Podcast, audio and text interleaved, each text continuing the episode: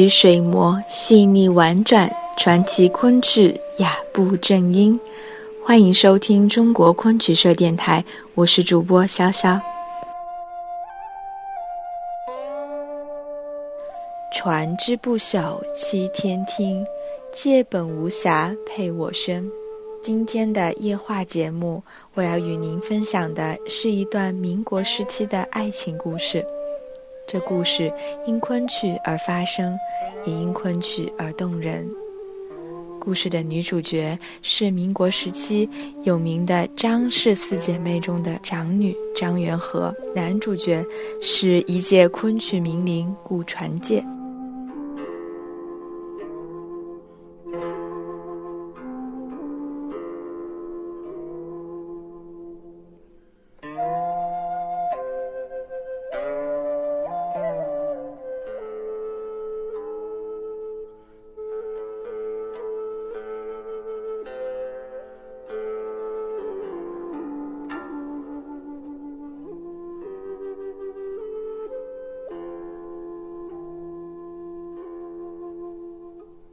一九八六年，七十八岁的张元和与七十一岁的张充和在北京登台演出《牡丹亭》，纪念汤显祖四百三十五周年诞辰。元和演柳梦梅，充和演杜丽娘。戏妆上身，淡妆描摹，水袖轻舞，袅袅余音。台下的一位观众看哭了，他说。这是大家闺秀演绎大家闺秀的传奇、精彩、传神。在张元和的一生中，似乎从来没有离开过昆曲。但要论他在昆曲上有多大成就，却不尽然。他也从来没有把自己当成名角。只是很多熟悉昆曲的人一提起他，总会想起另一个名字——顾传介。尽管他后来改了名字。但大家还是认同这个曾经响亮一时的艺名。他是传自被位列榜首的小生，唱红了姑苏繁华地，唱红了滚滚上海滩。但他们的结合，并非只有良辰美景，也有奈何天。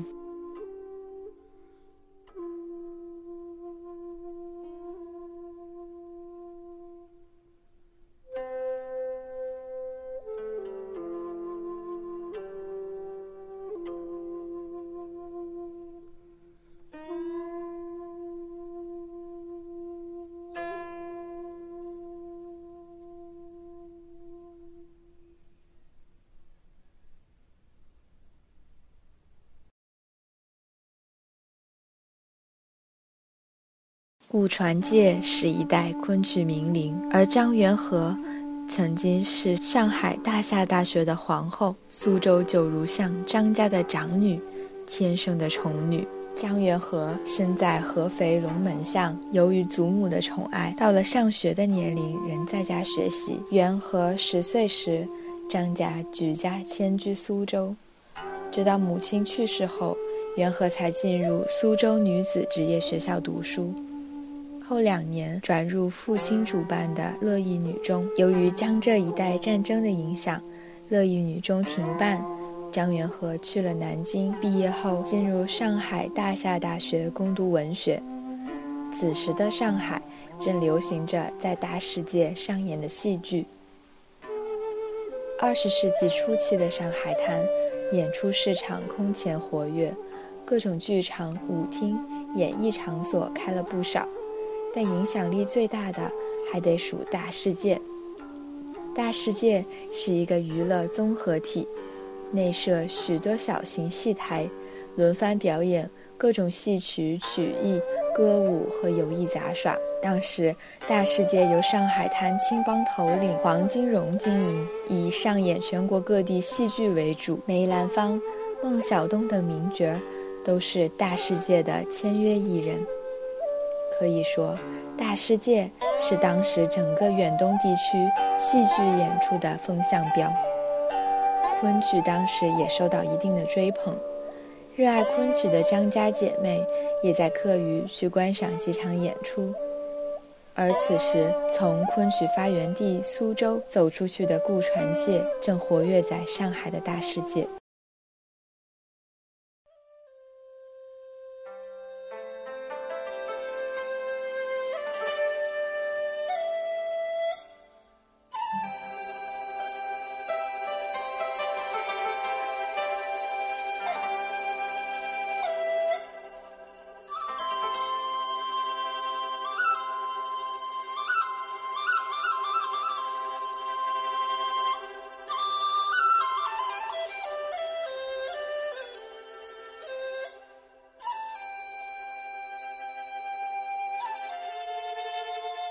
提到传字辈演员，恐怕现在知晓顾传介的人不多了。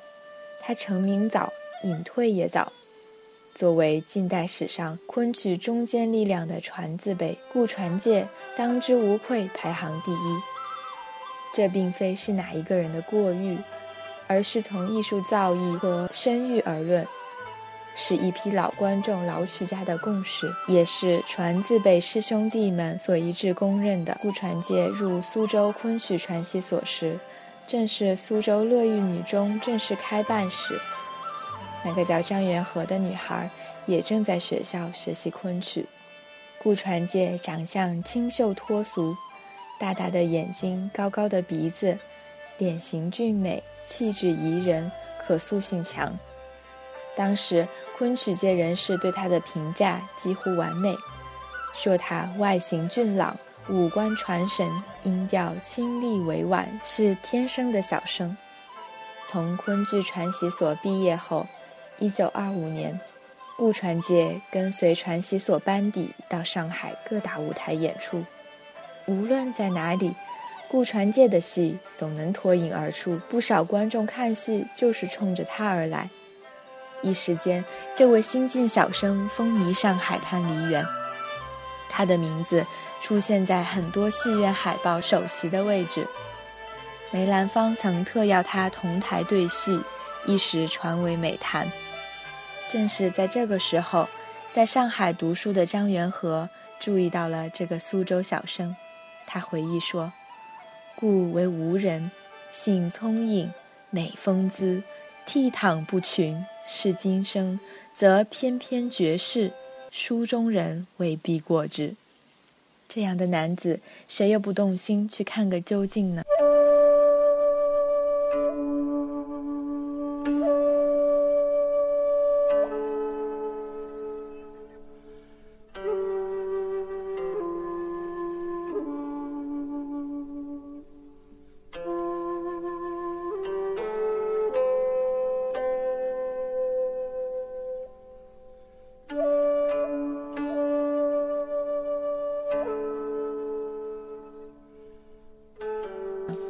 上海大夏大学的校园里，袁和齐耳短发，稍稍斜梳着，身穿高领盘扣丝绒暗花上衣，一双眼睛似水晶一般成明。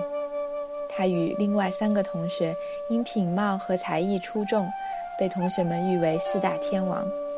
元和被称为雍容华贵的皇后，再加上出身名门身后，不乏追求者。但元和一律不考虑。由于新乐府剧团的内部问题，一九三一年四月，顾传介弃陵求学。六月二日，顾传介结束在苏州中央大戏院的演出，告别舞台，更名为顾志成，取意有志者事竟成。进入东吴大学附中读书，在学校，顾传介与张家长子宗和、次子银河相熟，他们都是爱好昆曲之人。宗和还是业余曲家，师从沈传芷、周传真学曲。此时的张元和正在海门海峡女中任教务主任。一九三六年，因父亲张继友多次催促他回苏州，元和回到了阔别多年的九如巷。按照元和的回忆。当时他与顾传介并不熟悉，顾传介从东吴大学附中毕业后，考进金陵大学学习农业。大学毕业后，一度在镇江农场实习，期间常来苏州度假，与昔日的昆班兄弟保持着联系，并不时赶来客串。一九三六年夏季，昆曲发源地昆山传来一个消息：顾传介要在昆山正仪重登舞台，为昆山救火会义演。当时张元和是曼亭曲社会员，也受邀前往客串。他得知顾传介要来客串，马上打电话到苏州，因为他知道父亲最爱看顾传介的《剑娘》。在昆山的演出中，张元和两次登台，顾传介自然看到了他的演出。随后，他上台扮演两个最重要的男主角。即《惊变》中的唐明皇和《剑娘》中的小官绅王石鹏两个角色都是难度较高的，分两天演出。到了第三天，据说他已经精疲力尽，不肯再多演一场。外人不会为难他这位已经隐退的名角，但张家兄弟不放过他。这天的演出。顾传介扮演李太白，扮演高力士的是周传仓。上台前，两人背对背推磨打转，临时演练。顾传介背诵《清平调》：“云想衣裳花想容，春风拂槛露华浓。若非群玉山头见，会向瑶台月下逢。”这个时候，他突然卡住了。元和就那样不由自主接了句：“一枝红艳露凝香。”该是前世缘定，不早不迟。台上的太白是装醉，而台下的知音是真醉。九弟黄河的回忆中还点出当时演出附近的一个地点——半检园。喜爱摄影的张黄河为顾传介在半检园拍摄了多张休闲装的照片。照片中的顾传介仪表堂堂，跃然纸上。半检园历史悠久，颇有来历。园内石栏绕曲径，春水漾芳塘，实为江南名园之一。园内常有诗会雅集，不乏清音袅袅。最好的女子遇上了最好的小生，恰恰又是在这最好的半检园。张元和回忆说：“昆山救火一演后。”父亲顾传带我们带我们去正仪看荷花，传介同弟弟的老师很高兴地下池边去欣赏罕见的重楼及并蒂莲名种。午餐毕，不见传介，寻至河畔，见他正卧于船头吹笛，乃在岸上举起相机拍下了当时的镜头。也是此生从幸存的照片上看，一身休闲白装的顾传介。卧在乌篷船头，河水安谧，荷香四溢。他正沉醉在这悠悠的笛声中，不知道有没有注意到一阵香风而来，随着咔嚓一声脆响，那浪漫永恒的定格在了昆曲的发祥地。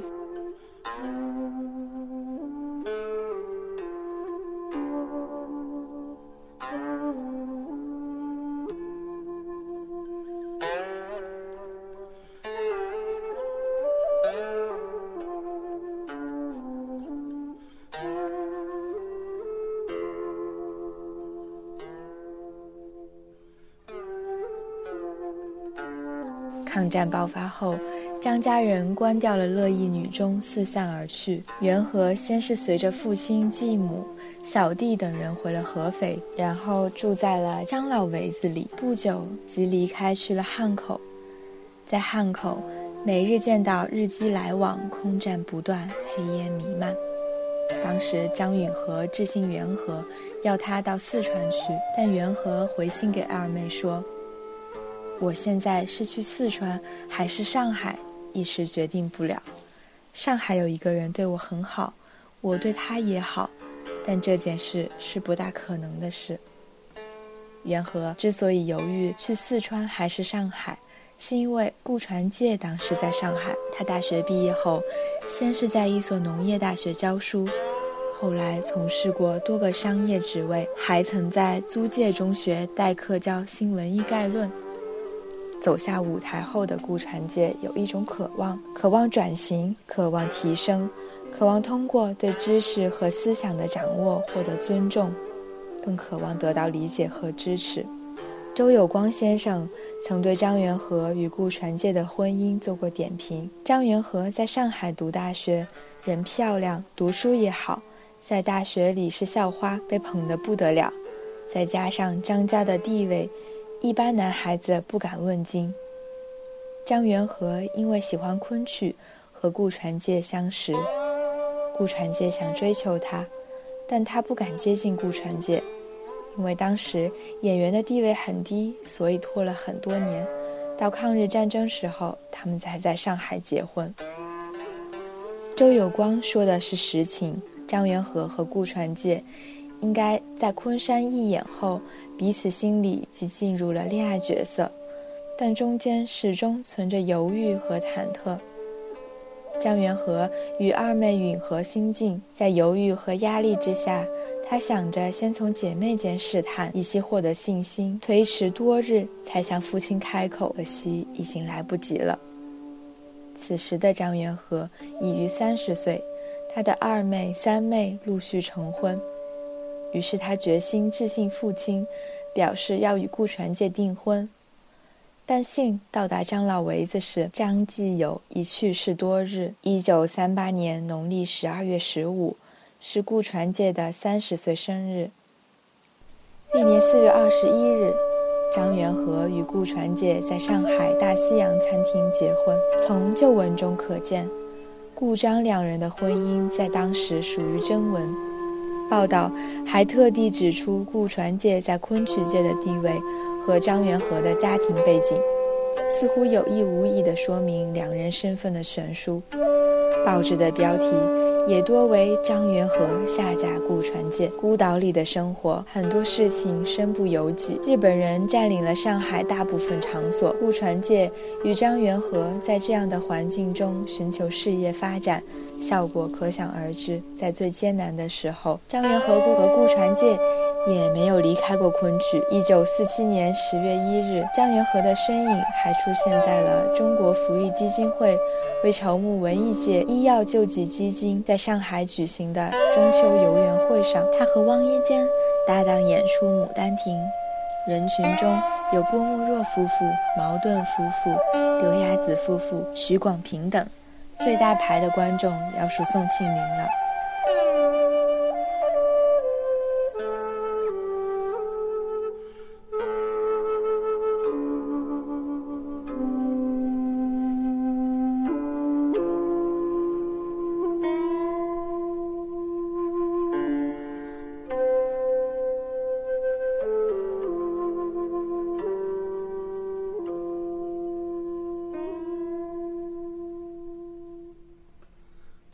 战正酣时，顾传介前往江苏海门调查地产情况，准备置办农场，但计划很快因为战争的形势大变而泡汤。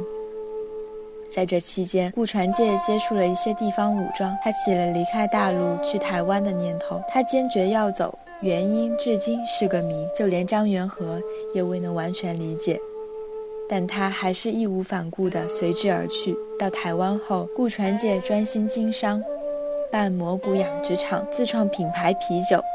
他再也没有登台演戏，没有人劝得动他。只有在朋友相聚或人少的情况下，他才拿出笛子吹奏一曲。但顾传介并未与昆曲绝缘，他为昆曲而生，这是冥冥中注定的。在台湾，他受邀出入一些大学。向学生们传授《牡丹亭》，使得姑苏正宗南昆一脉得以在台湾传播。一九六六年一月，顾传介患肝癌去世，终年五十六岁。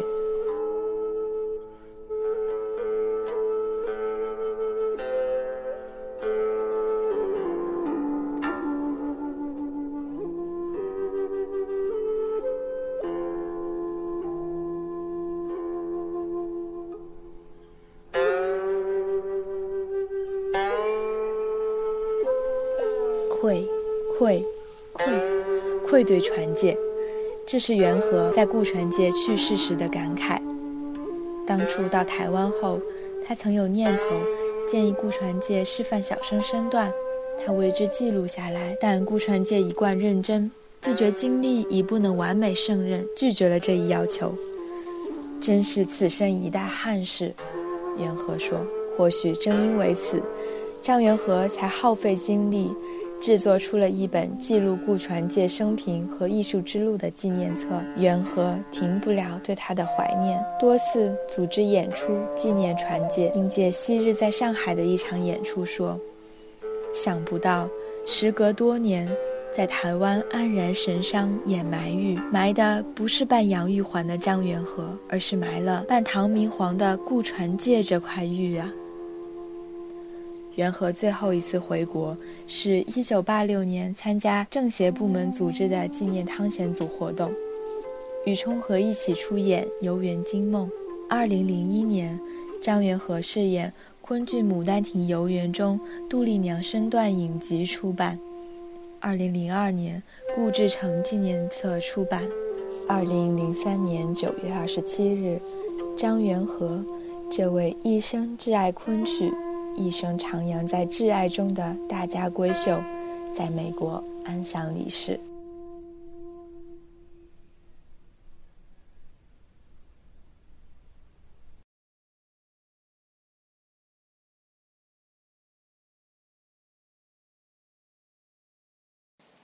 本期主播文案选自《名人传记》二零一四年第九期。更多精彩内容，请关注中国昆曲社微信公众账号，输入“昆曲社”的全拼，就可以订阅有声有色、赏心悦目的大雅昆曲微刊了。感谢您的聆听，我们下期再见。